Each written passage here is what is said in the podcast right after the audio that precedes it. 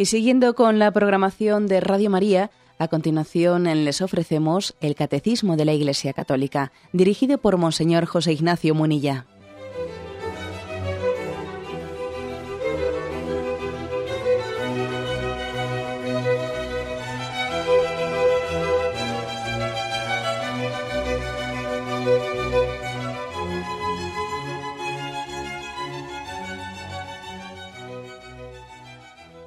Cordial saludo a todos los oyentes de Radio María. Un día más, con la gracia del Señor, proseguimos el comentario del Catecismo de nuestra Madre la Iglesia. Hoy vamos a intentar concluir el número 2605 al que le hemos dedicado pues, con el de hoy tres programas. Es un número importante porque dentro de la explicación sobre cómo era la oración de Jesucristo que hace el Catecismo y elige distintos pasajes de los evangelios en los que Jesús descubre su alma orante, en este número, en el 2605, se centra en las llamadas siete palabras de Jesús en la cruz. Esas palabras breves que Jesús pronunció en la cruz, Padre, perdónales porque no saben lo que hacen, yo te, yo te aseguro, hoy estarás conmigo en el paraíso, mujer, ahí tienes a tu hijo, ahí tienes a tu madre, tengo sed, Dios mío, Dios mío, ¿por qué me has abandonado? etcétera. Hemos ido comentándolas porque, evidentemente, a través de ellas Jesús nos permite entrever la profundidad insondable, dice el catecismo, la profundidad insondable de la plegaria filial de Jesucristo. ¿Cómo hablaba Cristo con el Padre? Bueno, pues vamos a continuar ahí. La siguiente palabra que nos ofrece aquí el catecismo es todo está cumplido, que está en Juan 19:30. La voy a leer y la comentamos. Según eh, el Evangelio de San Juan, eh, la palabra anterior era la de tengo sed, que también comentamos aquí. ¿eh? Dice, después de esto plenamente consciente de que todo había llegado a su fin, para que se cumpliese la escritura, Jesús exclamó, tengo sed. Bueno, eso ya lo comentamos. Y sigue, empaparon una esponja en vinagre, la colocaron en la punta de una caña de hisopo y se la acercaron a la boca. Jesús probó el vinagre y dijo, todo está cumplido. Inclinó entonces la cabeza y expiró, entregó el espíritu. Todo está cumplido. Es muy importante esta, esta expresión de Jesús. Nos va, a enseñar, nos va a enseñar a orar a que nuestra oración sea auténtica y sea y llegue al objetivo, cumpla el objetivo de la oración. La expresión de Jesús, todo está cumplido, una expresión que pronuncia justo antes de, fallecer, antes de entregar su espíritu, según el Evangelio de San Juan, nos hace entender que el motor de la vida de Jesucristo, el objetivo de su vida, no es otro que buscar la voluntad de Dios, de Dios Padre. Por lo tanto, el motor de la oración y el objetivo de la oración cristiana es buscar la voluntad de Dios Padre. Esto es muy importante. Y ojo, no se puede dar ni mucho menos esto por supuesto, ¿no? Ni mucho menos demos esto por supuesto, porque yo creo que incluso en nuestra predicación es algo que, que no lo hemos negado, pero hasta igual lo hemos, digamos, arrinconado, lo hemos dejado en el olvido, como si decir esto fuese un tanto antipático. Porque parece que estamos en una cultura muy antropocéntrica, ¿eh? en la que para explicar cuál es la meta de nuestra vida, parece que explicamos la, meta de nuestra vida como una autorrealización. ¿no? En esta vida el hombre tiene que realizarse, tiene que... Eh, es bueno lo que nos realiza, lo que nos... ¿eh? claro que es verdad, claro que es verdad, ¿cómo vamos a negar eso? Es bueno lo que realiza el hombre, lo que le planifica, lo que le madura, por supuesto, por supuesto. Pero parece como si este lenguaje moderno hubiese hecho innecesario, hubiese arrinconado, hubiese metido en el cajón, en el desván, ese otro lenguaje de decir, es bueno para el hombre abrazar la voluntad de Dios y cumplir la voluntad de Dios. O sea, ¿cuál es la meta de mi vida? ¿Qué, es más, digamos, más preciso? Decir que la, meta de mi vida es realizarme. Es que no, no, te realizas, ¿no? No te realizas. Es que no sé, ¿eh? es que si no, en esta vida, si no cumples determinados parámetros, parece que no te sientes realizado. Vamos a ver, ¿es esa una formulación más precisa de lo que es la meta de nuestra vida, realizarse, o esa otra que pertenece más a la tradición cristiana, lo de cumplir la voluntad de Dios Padre. ¿Mm? Claro, ha llegado, ha, llegado a parecer un tanto antipático eso de que la meta de nuestra vida es cumplir la voluntad del Padre. ¿Por qué? Porque algunos lo piensan como que es algo masoca, o como que es algo externo a mí, algo ajeno a mí. Ana, mira, tengo que cumplir la voluntad del Padre, se le, ha ocurrido, ¿no? Y yo tengo que, trágate esta. O sea, a veces lo percibimos así, como si la voluntad, de Dios fuese algo ajeno a mí, que casi es contradictorio con mi realización. Claro, eso es una, deformación de las cosas. ¿eh? Evidentemente la voluntad de Dios no es alienante, o sea, no, no, nos, no nos roba de nuestra felicidad, todo lo contrario, todo lo contrario, nos la posibilita.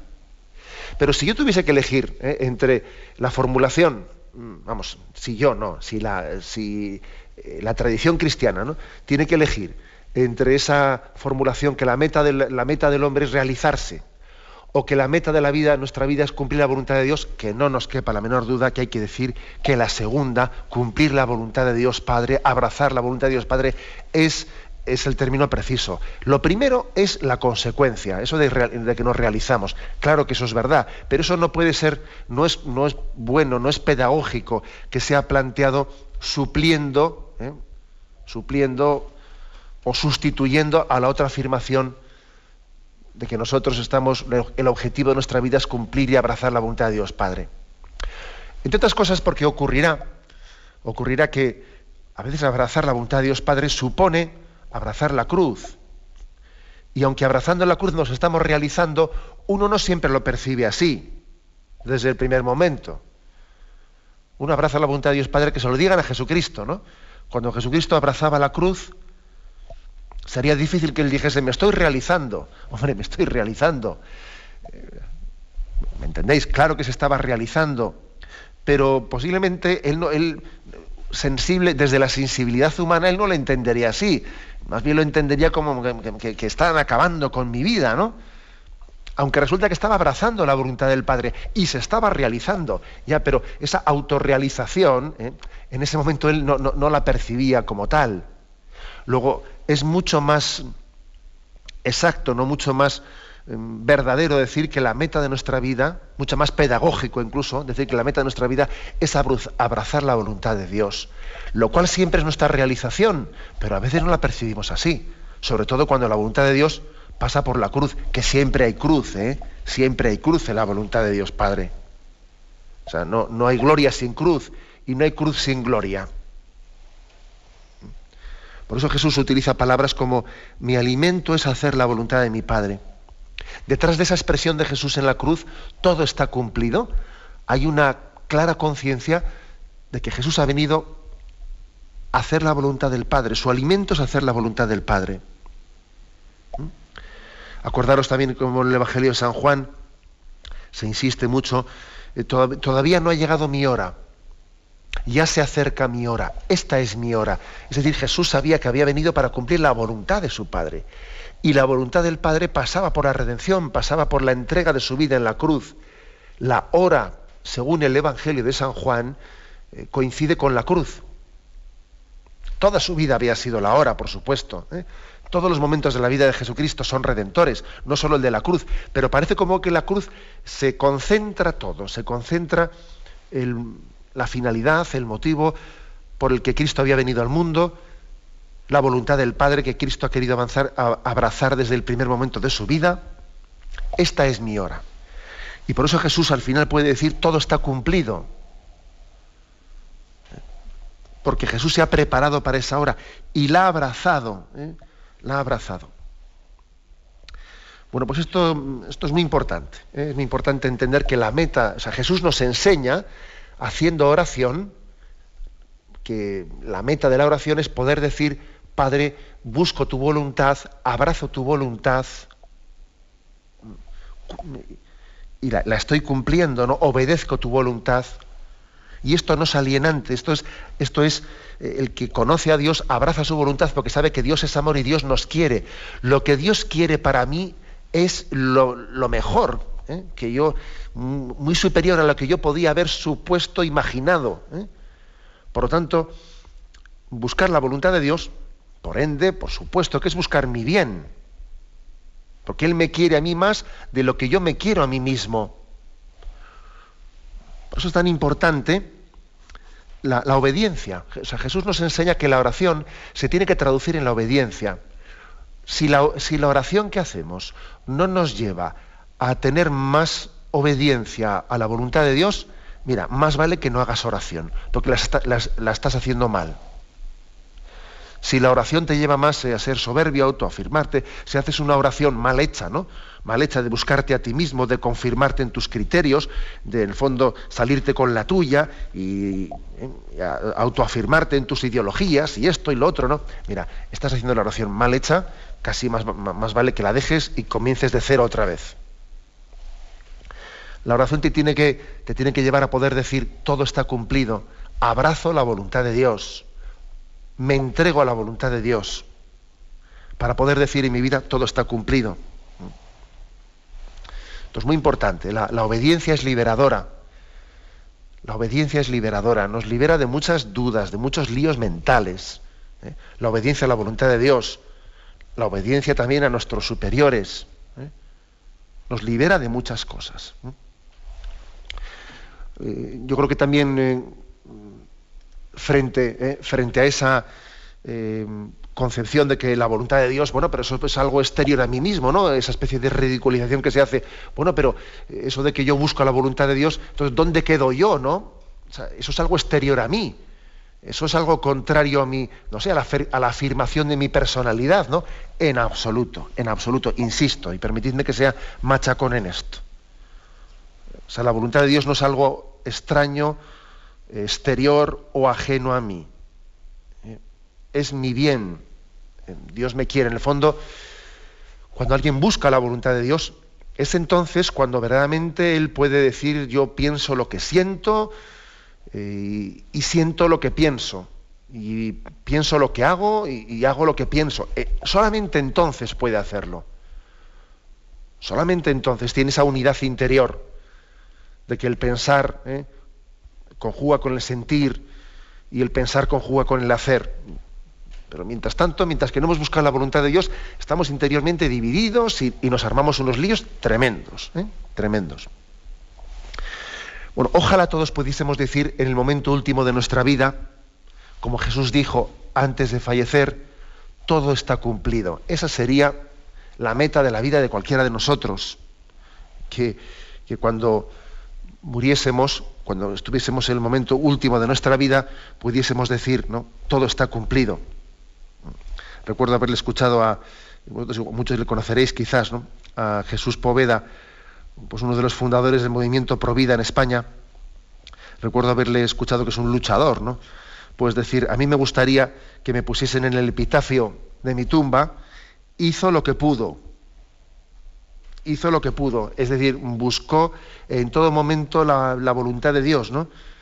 Y cuantas fuerzas Dios le dio, las desgastó y, no se guardó los talentos y no los enterró. Todo está cumplido. Detrás de esa expresión de Jesús también está, está este aspecto, ¿no? El aspecto de decir, me he entregado plenamente, no me he guardado nada. Señor, te he buscado en todo momento me imagino que también os estará viniendo a la memoria ese texto, ese pasaje de 2 Timoteo capítulo 4, versículos del 6 al 8, eh, que dice, he combatido bien mi combate, he corrido hasta la meta, he mantenido la fe.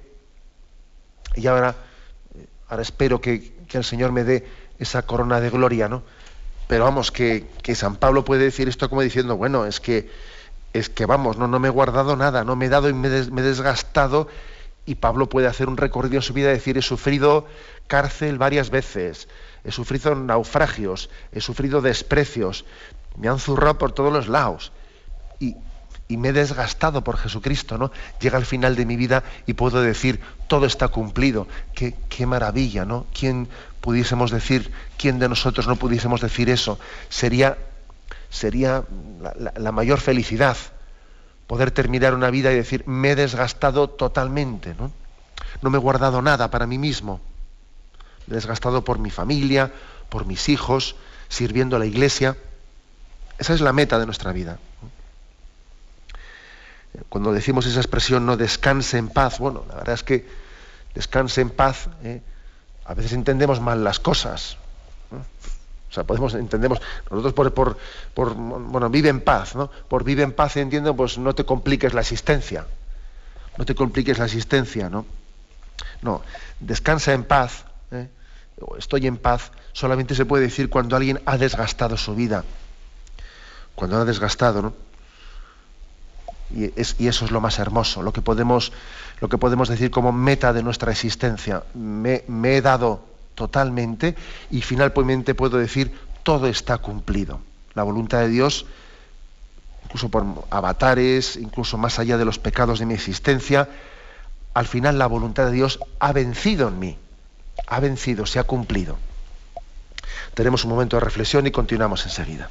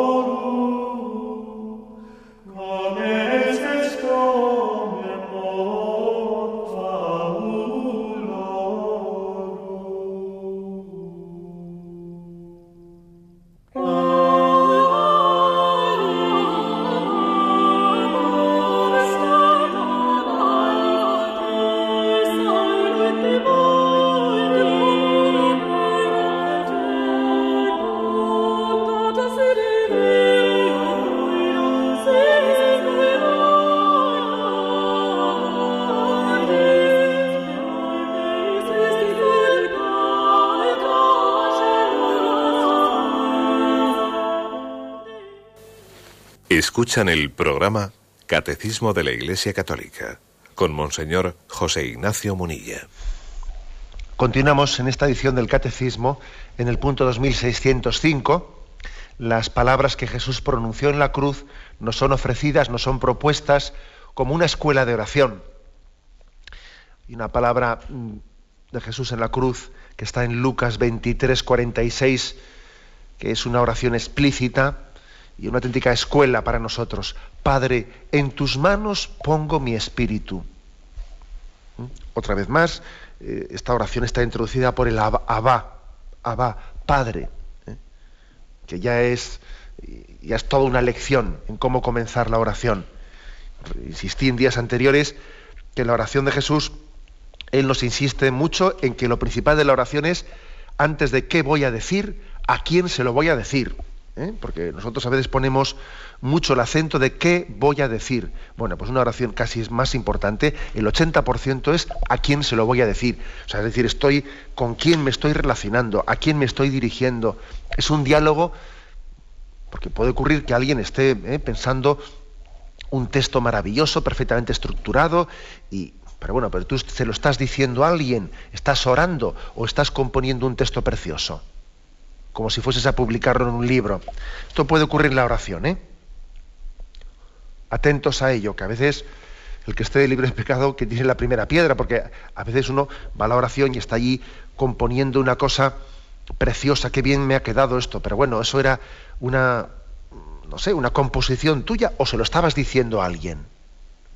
Lo principal de la oración es con quién estoy hablando, más de antes de qué le estoy diciendo. Bueno. Por eso Jesús dice, Padre, ¿eh? en tus manos pongo mi espíritu. Es una, mm, una escuela de oración eh, en la que muy unido a la anterior, porque antes hemos hablado en la expresión de todo está cumplido, que hay una, una búsqueda de la voluntad de Dios, un entender que la meta de nuestra vida es mm, buscar la voluntad de Dios y abrazarla. Aquí matizando lo anterior, porque es un matiz, ¿no? En tus manos, encomiendo mi espíritu, eh, se, subraya el matiz de la confianza, de la confianza. Es decir, em, no se trata, no se trata de buscar la voluntad de Dios sin, eh, por, nuestra por nuestro propio voluntarismo, ¿eh? como si fuese una tensión, una tensión de que la voluntad de Dios eh, la tengo que buscar yo por mis propias fuerzas, eh, viendo cómo, a ver cómo lo hago yo, no, sino que yo también confío en los caminos de Dios. Confío en los caminos y me abandono a los caminos de Dios.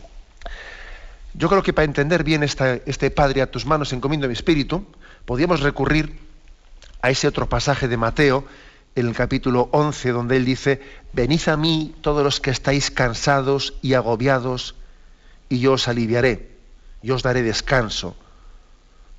Ponéis mi yugo sobre vosotros y aprended de mí que soy manso y humilde de, de corazón, y así encontraréis descanso para vuestro espíritu, porque mi yugo es llevadero y mi carga ligera. ¿Por qué elijo este texto? Porque Jesús no nos enseñó nada que él no hubiese aprendido de Dios, de Dios Padre. O no nos pidió nada eh, que en el fondo él también no lo hubiese recibido de Dios Padre. O sea, es decir, Jesús nos dice, venid a mí, descansad en mí, aprended a confiar como yo he confiado en el Padre, como yo me he, abandonado al Padre. Nos podemos imaginar las noches de oración de Jesucristo en Gesemaní o en otros lugares a los que él con frecuencia solía acudir, como noches de oración en las que Jesús aprendía a descansar en Dios Padre. Padre, me abandono a tus manos, me abandono a tu voluntad y me quedo en paz. ¿no? Se trata de toda una escuela de abandono. La oración es una escuela de abandono en la voluntad de Dios. Yo, creo, no creo haber comentado aquí en antena, porque a veces uno ya no sabe dónde ha dicho las cosas, pero me llamó poderosamente la atención, hace años ya, ¿eh? una entrevista que le hicieron a quien había sido secretario de Pablo VI. Creo que eh, esa entrevista apareció en la revista 30 Giorni, 30 días, quiero recordar. Una entrevista hecha a quien había sido secretario de Pablo VI. Claro, Pablo VI le tocó vivir episodios de la vida de la Iglesia eh, pues muy duros, porque eran, fueron unos años muy duros en los que Pablo VI vivió los momentos más álgidos y más fuertes de peticiones de secularización y de abandonos masivos, etcétera, en unos momentos en los que eh, pues todos somos conscientes en aquellos momentos del mayo 68, etcétera, eh, momentos convulsos después del concilio, que hubo grandes sufrimientos. Y comentaba a su secretario que solía tener la costumbre de, en todos los asuntos que despachaba con el Papa, solía dejarle para el viernes a última hora el expediente, la carpeta, con todas las peticiones de secularizaciones de los curas que pedían la autorización para secularizarse, ¿no? Y eso era un gran dolor para el Papa, un gran dolor. Y el secretario dice que como, sabía que le, que le dolía tanto el corazón del Papa, lo dejaba para última hora antes de que comenzase un poco el plan de fin de semana, que era como otro ritmo, ¿no? con más descanso. Lo dejaba para última hora porque veía que si, que si no le dejaba pues, pues, pues maltrecho al Papa, ¿no? Y dice que llegó pues una semana en la que la carpeta era especialmente voluminosa y el secretario, con temblor, no se la presentó al Papa y el Papa, sorprendido por el volumen de esa carpeta, abrió y vio una primera petición de secularización de un sacerdote mayor, que era ya mayor, ¿no? Y, dice que el Papa empezó a decir, pero, ah, pero Dios mío, pero, pero ¿a dónde va este sacerdote con esta edad, etcétera, ¿no? Y dice que el Papa dijo, voy a la capilla, cogió la carpeta y la llevó a la capilla sufriendo. Y, y el secretario comenta en aquella entrevista que veía cómo Pablo VI en la capilla oraba, sufría, sudaba, que a él bien le pareció que era la figura de, de Jesús en Gesemaní, sufriente, ¿no? Sudando sangre Jesús en Gesemaní, ¿no? Y veía al Papa sufriendo. Tal es así que temió, temió por su salud y, y se a Santo Padre y le dijo, Santo Padre, ¿quiere que, que llame al médico? déjeme, déjeme rezar ahora. ¿eh? Y al cabo de un rato, el Papa salió de la capilla y su secretario contaba, contaba que le dijo, eh, lo he dejado en manos del corazón de Jesús y estoy tranquilo. Y él aprendió la lección de, que el Papa, con todo el peso de la responsabilidad que tiene encima, con todos los disgustos que le dan, y que, también uno, tiene que ver, bueno, a ver cómo llevo yo todo esto adelante, ¿no? Y, y, uno, pues, si no aprende a abandonar las cosas en manos de Dios, la preocupación y la angustia nos pueden acabar aplastando. Por eso Jesús en la cruz, en ese Padre, a tus manos encomiendo mi espíritu, nos enseña a abandonarnos y a poner todas nuestras cosas en manos de Dios Padre y a descansar. ¿eh? Y a descansar. De lo contrario, fijaros bien, si, no aprendemos a abandonarnos en Dios, el hombre vive en la angustia. ¿Qué haré? ¿Qué no haré? ¿Lo estoy haciendo bien? ¿Lo estoy haciendo tal y, y, y le das vueltas a las cosas y, le vuelves a, dar en tu mente ¿eh? 18.000 vueltas a las cosas que ya, ya es que no, no, vas a sacar ya petróleo porque ya más vueltas no le puedes dar la cosa, ¿no? Y dale, y dale, y dale. Qué importante es que aprendamos a ofrecer, a poner en manos de Dios y a descansar. Esa máxima ignaciana, ¿no? Haz las cosas como si estuviesen ¿eh? solo en tu mano, pero luego descansa y confía como si estuviesen solamente en manos de Dios. Tú ya has hecho lo que tenías que hacer, ahora ponlo en manos de Dios y descansa y déjalo estar, ¿no? Recordando, recordando que, no somos nosotros ¿no? Los, los, los, autores únicos de la vida, que, que Dios dirige los hilos de la historia, que está por encima de nosotros, aunque tengamos grandes responsabilidades, ¿no? Que no somos imprescindibles, que Dios, que Dios lleva adelante su obra. Que Dios lleva adelante su obra, ¿no? Esto es tan importante. Es, una lección tan grande la que nos dio Jesús ¿eh? en este abandonarnos y ponernos en manos, en manos del Padre. Bueno, pues aprendamos de ella. ¿eh? Padre, en tus manos encomiendo mi espíritu. Yo, si tuviese que explicar así en una palabra, diría, pues mm, la palabra anterior, todo está cumplido, es la búsqueda de la voluntad de Dios. Esa es la meta. Pero esta otra palabra, Padre, en tus manos pongo mi espíritu, es la, es la palabra que nos ilumina diciendo, mi meta es la voluntad del Padre. Y yo, mientras tanto, confío, confío. ¿Por qué? Porque siempre uno tiene la sensación de que las cosas no salen, no salen redondas.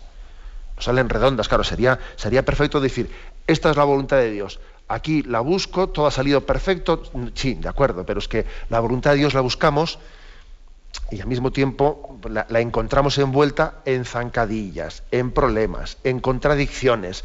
Eh, claro, sería estupendísimo encontrar una voluntad de Dios, eh, pues así digamos, químicamente perfecta, que no esté manchada por, por nadie. No, pues así no suelen ser las cosas. La voluntad de Dios la descubrimos pues, envuelta en contradicciones, en contradicciones, en, personas que te dicen una cosa y otras te dicen su contraria, en zancadillas, eh, en esto y en lo otro, y, yo dice, ¿cómo pues esto es voluntad de Dios? Si ha sido este el que, el que le ha azuzado al otro para que haga esto, pues, pues mira, por encima de todo eso, Dios, Dios dirige los hilos de la historia. Abandónate, confía en Él, ¿eh? confía en Él y sábete que, que a Él no se le escapa nada, aunque tú tengas la sensación de que esto es un caos. Sábete que a Él no se le escapa nada abandónate a Él y confía, ¿no? Esta es la gran lección de Jesús, de Jesús que muere diciendo, Padre, en tus manos encomiendo mi espíritu, me abandono y confío en ti. Tenemos un momento de reflexión y continuamos enseguida.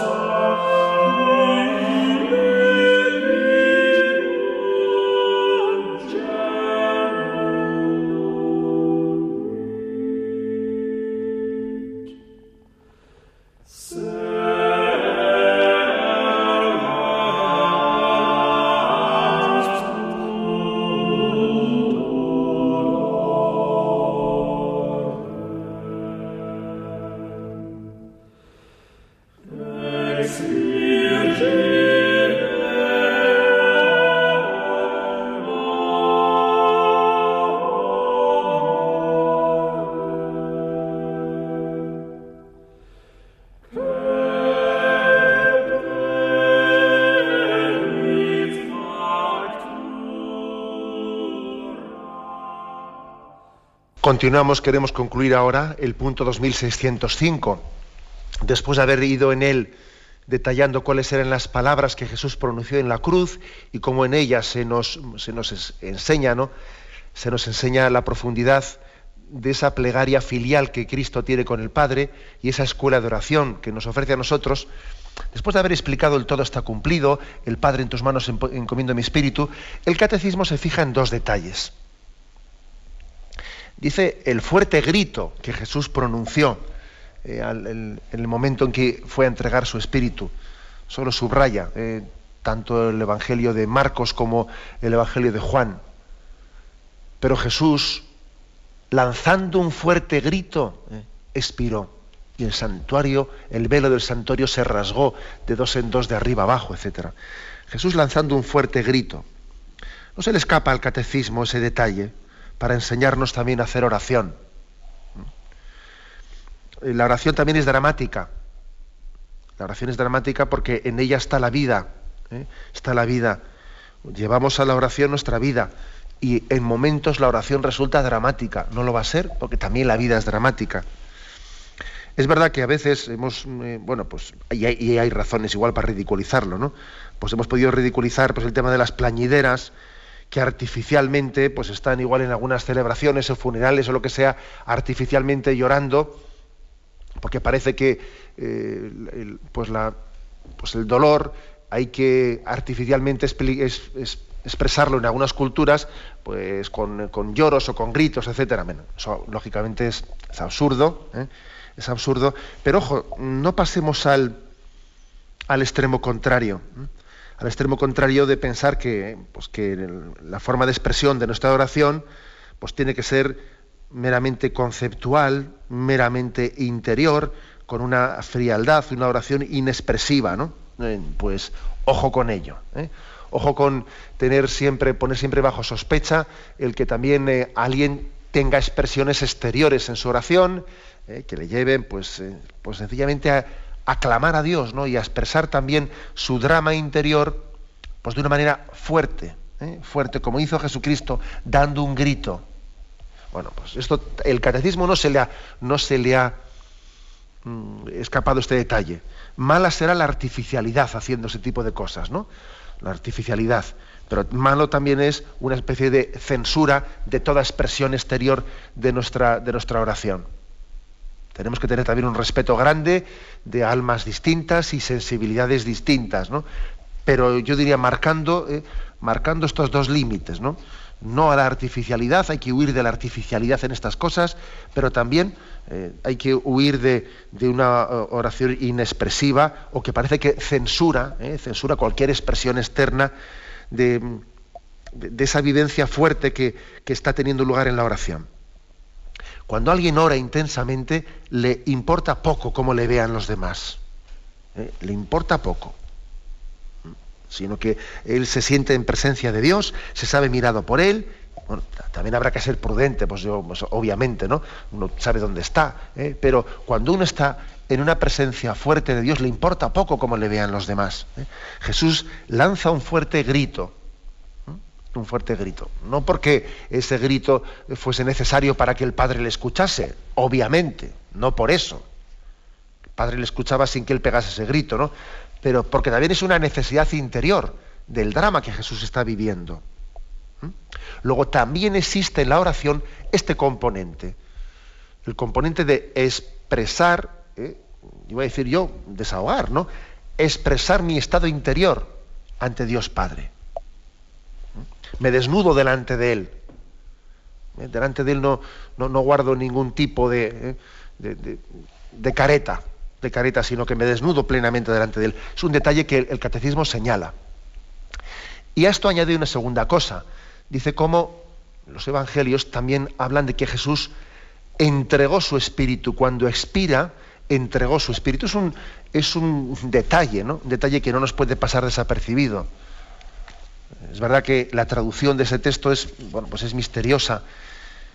En algunas traducciones dice sin más, y Jesús expiró, pero mayoritariamente las traducciones dicen Jesús entregó su espíritu, que es un matiz importante y que nos hace también entender el alma orante de Jesús.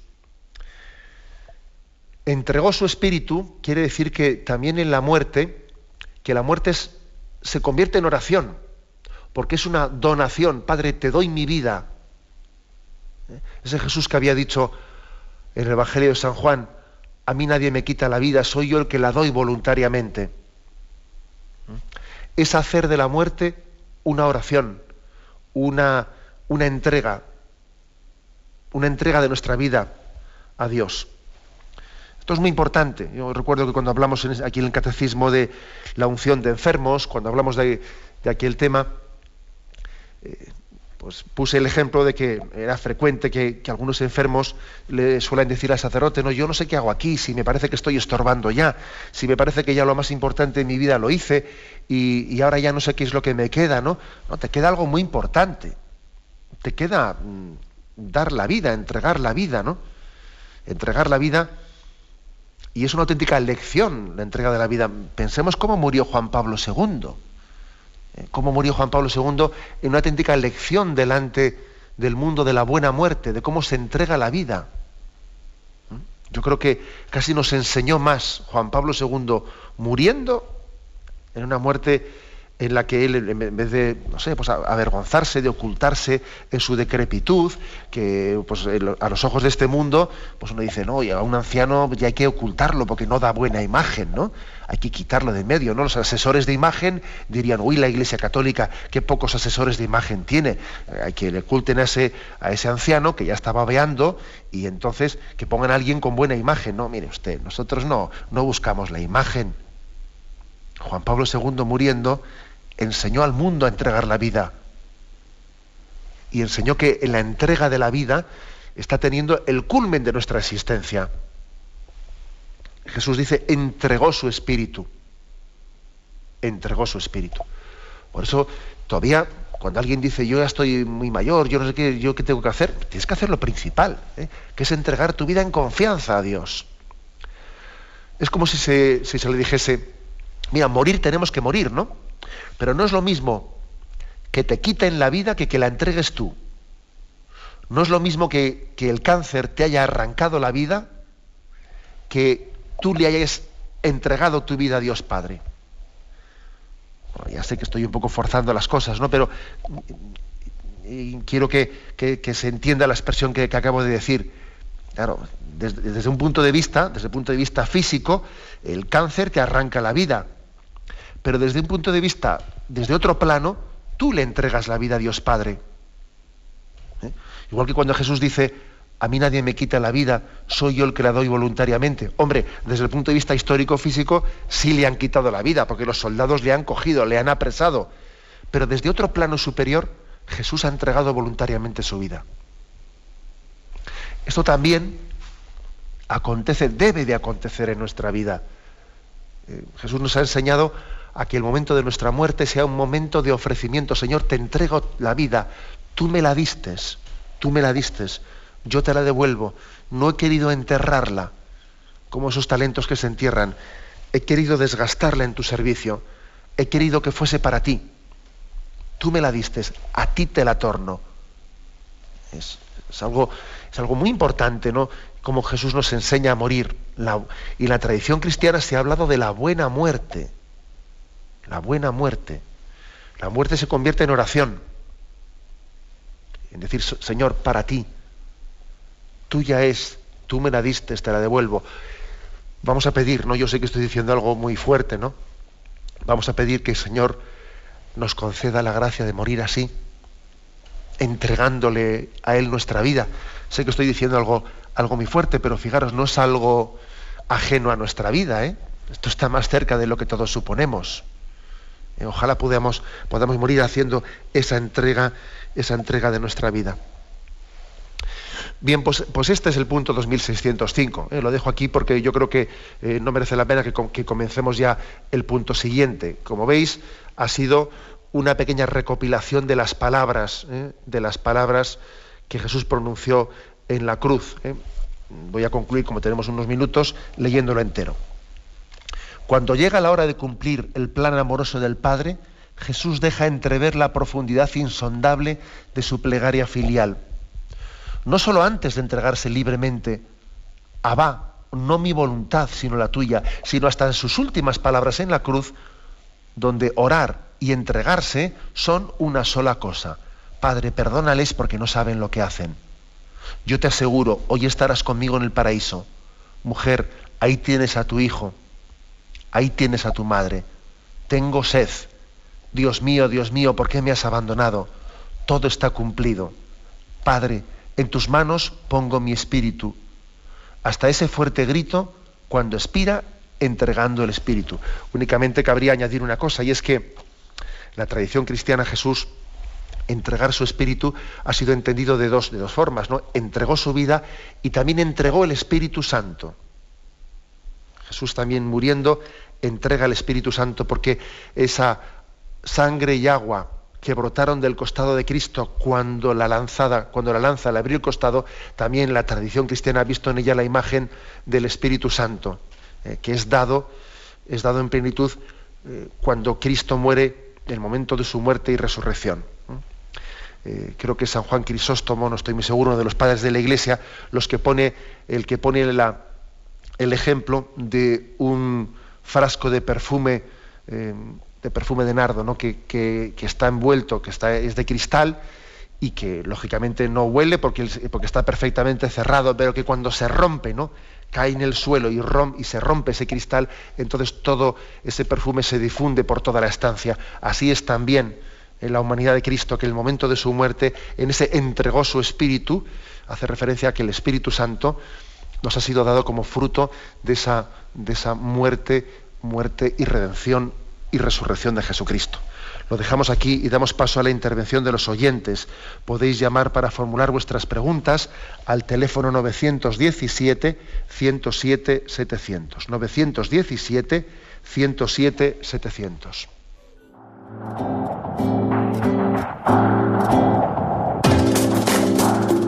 Estos voluntarios que dan su tiempo generosamente en el día a día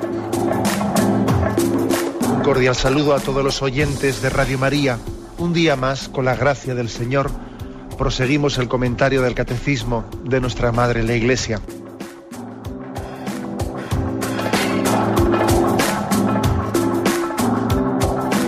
Porque le has quitado la única manera de protesta que tiene. O sea que cuando hay un dolor fuerte no hay que tomar analgésicos, hay que ir no, hay que tomar, No, sí, hay que bien, pero, pero no analgésicos fuertes para que se cometa el error de bloquear la defensa y no poder llegar al diagnóstico. Bien, bien. ¿Le gustaría tener sus programas favoritos de Radio María para escuchar en cualquier momento? Llame y pídanos el programa que más le interesa en cualquiera de sus emisiones. Recogeremos su petición y sus datos completos para hacer el envío.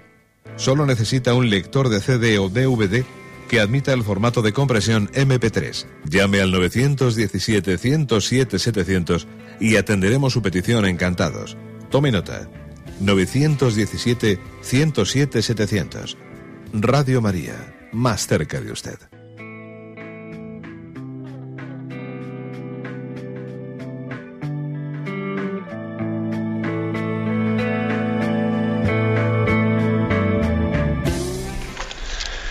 Sí, buenos días. ¿Con quién hablamos?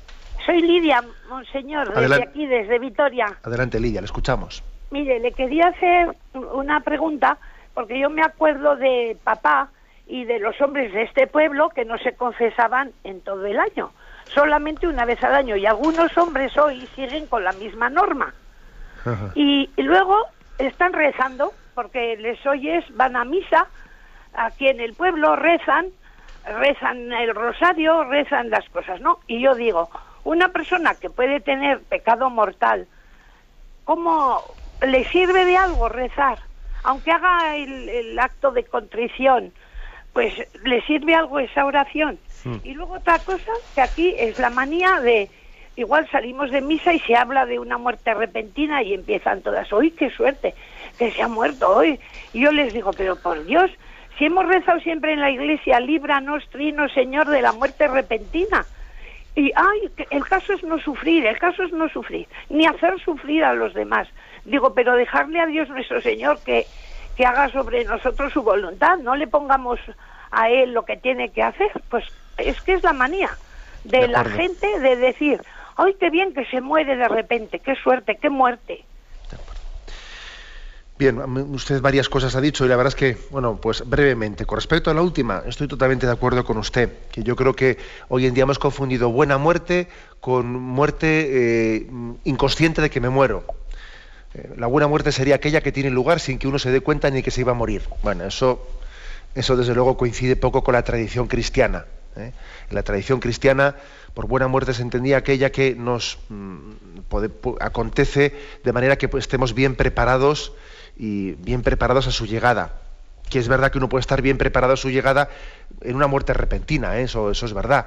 Pero claro, mm, el que se ponga únicamente el acento en que, bueno, pues mira, ni, ni sufrió ni hizo sufrir a los demás. Bueno, si es que es posible que, que alguien tenga pues una, una eh, pues unos años en su vida en los que esté sufriendo y entre comillas esté haciendo sufrir a los demás, que sean también un tiempo de gracia, que le preparen en la vida, si es que hay que ver las cosas en otra perspectiva. ¿eh? Eso por un lado. También usted ha preguntado otra cosa. Una persona que no está en gracia de Dios y hace oración, esa oración sirve. ¿Sirve si alguien no está en gracia de Dios? Sí. O sea, la oración, la oración nunca la Iglesia ha dicho que en caso de que alguien esté en pecado, pecado mortal, la oración deja de tener valor. No, eso nunca lo ha dicho. La oración bien hecha siempre nos, nos debe de disponer para acoger la gracia de Dios. ¿Eh? El que está en pecado y ora, eh, se está yo creo que si, ora bien, claro, si ora bien, se dispone ¿eh? pues a, abrirse al arrepentimiento y a la misericordia. El caso que usted ha puesto al principio de esas costumbres que a veces se tienen ¿no? o se han tenido de que, bueno, los hombres en un pueblo, a empezar ya me, hace un poco de gracia eso de que los hombres y las mujeres, ¿no? Las mujeres se confiesan más, los hombres parece que por tradición se confiesan menos. ¿no? Yo creo que eso son cosas de, Mm, reminiscencias tontas de machismos que nos hemos creado, eh, que parece que el hombre tiene que hacer un poco la imagen del duro de la película, ¿no? Son machismos tontos, pero que han ido quedando en las culturas y luego resulta que los hombres en algunos pueblos pues se han ido agarrando a ese precepto de eh, pues confesar por lo menos eh, por Pascua, ¿no? Y entonces es también un, un entendimiento, una comprensión minimalista o de cumplimiento de las cosas envuelta envuelta y mezclada con una, esa especie de imagen machista de que los hombres tienen que vivir la religiosidad de una manera más fría que las mujeres, ¿no? Para que no nos saquen coplas, para que no nos ridiculicen los de la cuadrilla, ¿no? O sea que son bobadas que, el Señor tenemos que pedir que nos dé la gracia de desprendernos de ellas. Pero no es fácil desprenderse de ellas, ¿eh?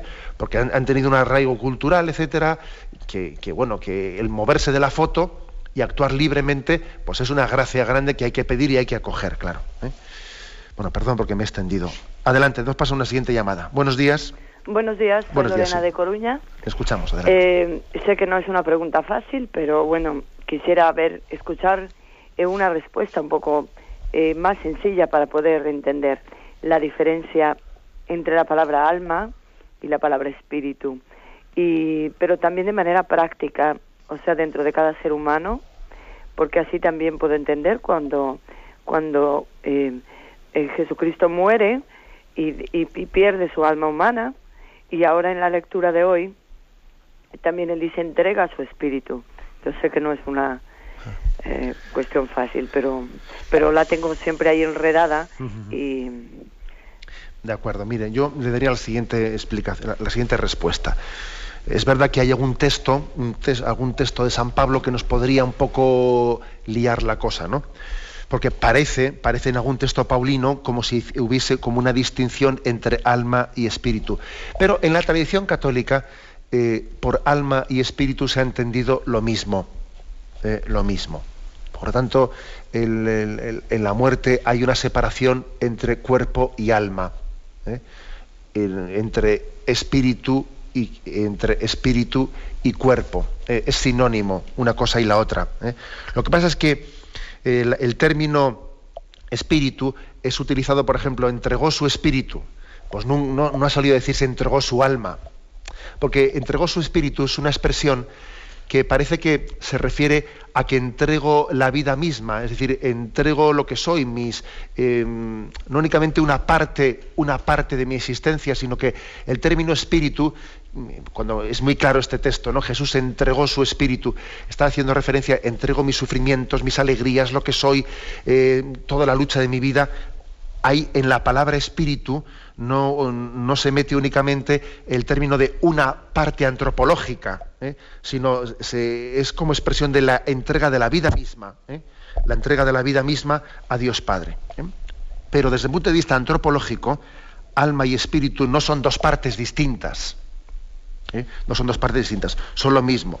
Aunque es obvio que ese texto cuando dice y entregó su espíritu, no dice entregó su alma, se está refiriendo bien, que eh, entrega su alma porque el alma se separa del cuerpo en el momento de la muerte, pero a Dios le hacemos ofrenda de, de, la angustia, de, de, las preocupaciones que tenemos, de nuestras alegrías, etcétera, etcétera. Y le llamamos espíritu, incluyendo en ello todo lo que es nuestra vida, ¿eh? con, sus, con todo lo que ello conlleva. Adelante, vamos a pasar a un siguiente oyente. Buenos días. Buenos días. Buenos días, le escuchamos. Me llamo desde Vigo. Mire, em, eh, hoy cuando hablaba usted eh, de, la, de Cristo sufriente, de la humanidad de Cristo, se me recordó que hace eh, unos días, oyendo yo el catecismo en una grabación a las dos de la madrugada, hablaba usted lógicamente de la naturaleza, que Cristo tiene dos naturalezas, una divina porque es Dios y una humana porque es hombre. Sin embargo, que Cristo es solamente una persona divina, no una persona humana. Hoy, sin embargo, hace unos momentos hablaba usted de la humanidad de Cristo. Yo veo aquí como una contradicción que seguramente es que no lo entiendo. ¿Podría usted aclararme esto, por favor? Sí, seguramente será que yo soy yo el que no lo he explicado bien. ¿eh? Vamos a ver, em, eh, el Concilio de Calcedonia fue el que nos ayudó mucho pues, para, para explicar el misterio de Cristo utilizando los conceptos de naturaleza y persona. Y persona. Eh, en Jesucristo no hay dos personas, es una sola persona. Y es la persona, la segunda persona de la Santísima Trinidad. O sea, Jesús, Jesús, yo ves a los niños, les he, hecho esta pregunta, ¿no? ¿Dónde estaba Jesús antes de nacer en Belén? Y me decía un niño, pues en la tripa de, María, bien, vale, de acuerdo, pero le decía, bien, pero antes de estar, de estar, en la tripa de María, ¿dónde estaba Jesús? Le preguntaba yo a ese niño. Y me decía, en el cielo, exactamente, muy bien respondido. Es decir, la persona de Jesús es una, es eterna, es, es la que preexistía desde siempre. Es la segunda persona de la Santísima Trinidad. Una persona que tenía una naturaleza divina, ¿no? Bien, esa persona se encarna en las entrañas de la Virgen María por obra del Espíritu Santo y asume, sin dejar su naturaleza divina, asume una naturaleza humana. ¿Mm?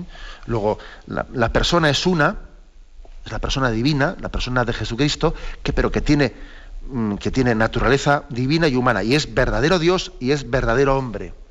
Y es verdadero hombre. ¿eh? Esta es la, ya sé que es, eh, que es un misterio, que, también echamos manos de unos conceptos, ¿no? pero ojo, son unos conceptos que la Iglesia ha bendecido, ¿no? el, concepto de naturaleza y persona para expresar el misterio de Dios. Adelante, vamos a pasar a un siguiente oyente. Buenos días. Eh, buenos días. Buenos días, le escuchamos. me llamo Pilar, soy de Yepes, Toledo. Sí y quería hacerle una pregunta. Ha sacado el pasaje del Evangelio del yugo, cargar con mi yugo, y no hace mucho en una oración de laudes que salía este pasaje del Evangelio, una monjita nos explicaba lo del yugo. No lográbamos entender bien lo de cargar con mi yugo. Y ya que lo ha sacado en este, este tema de hoy, pues, pues puede explicar. De acuerdo. Y quería dar las gracias a Radio María por el bien que nos hace. Sí. Bien, también yo me uno a esa acción de gracias que hace usted a Radio María. Mire, la palabra yugo yo creo que es muy, vamos a ver, es muy gráfica. ¿eh? Cargad con mi yugo, venid a mí, los que estáis cansados y agobiados, y luego cargad con mi yugo. Parece un poco contradictorio, ¿no? Porque primero es, venid los que estáis cansados a descansar, cargad con mi yugo. Es que pasa lo siguiente, ¿no? La voluntad de Dios eh, nos, nos sujeta o sea, la voluntad de Dios te, sujeta como unos bueyes, ¿no? Como unos bueyes que, el yugo le, les ata. Y puede parecer, puede parecer en un primer golpe de vista que la voluntad de Dios te está atando y te está quitando libertad. En un golpe de vista es así, ¿no? Tú fíjate, ¿no? Este se cristiano, se ha hecho cristiano y ya no sale por las noches de juerga y ya no tal, ¿no? Es como un buey que le han atado un yugo y ya le han quitado libertad. Alguno vería eso. O sea que es que eh, es obvio que la voluntad de Dios nos, ata, nos, nos, lleva a abrazar a la cruz, ¿no? Pero claro, lo que Jesús nos está diciendo, venid y descansad en mí, porque el que, entre comillas, se ata a mi voluntad, paradójicamente se libera. Es la voluntad de Dios, lejos de ser esclavizante, es liberadora. El que en realidad está esclavizado es ese que dice que vive eh, que amor libre y que cachondeo. Ese sí que está esclavizado. Y paradójicamente, cuando uno se ata a la voluntad de Dios, descubra, descubre su libertad interior. Eso es lo que, esa sería, digamos, la interpretación que a mí es que me llama la atención que en ese texto, cuando Jesús dice, venid a mí los que estáis cansados y agobiados, y yo os aliviaré, cargad con mi yugo, curiosamente dice eso, que no es contradictorio, sino plenamente explicativo ¿no? de, cuáles, de cuáles son los caminos de Dios. Bien, tenemos el tiempo cumplido, me despido con la bendición de Dios Todopoderoso, Padre, Hijo y Espíritu Santo. Alabado sea Jesucristo.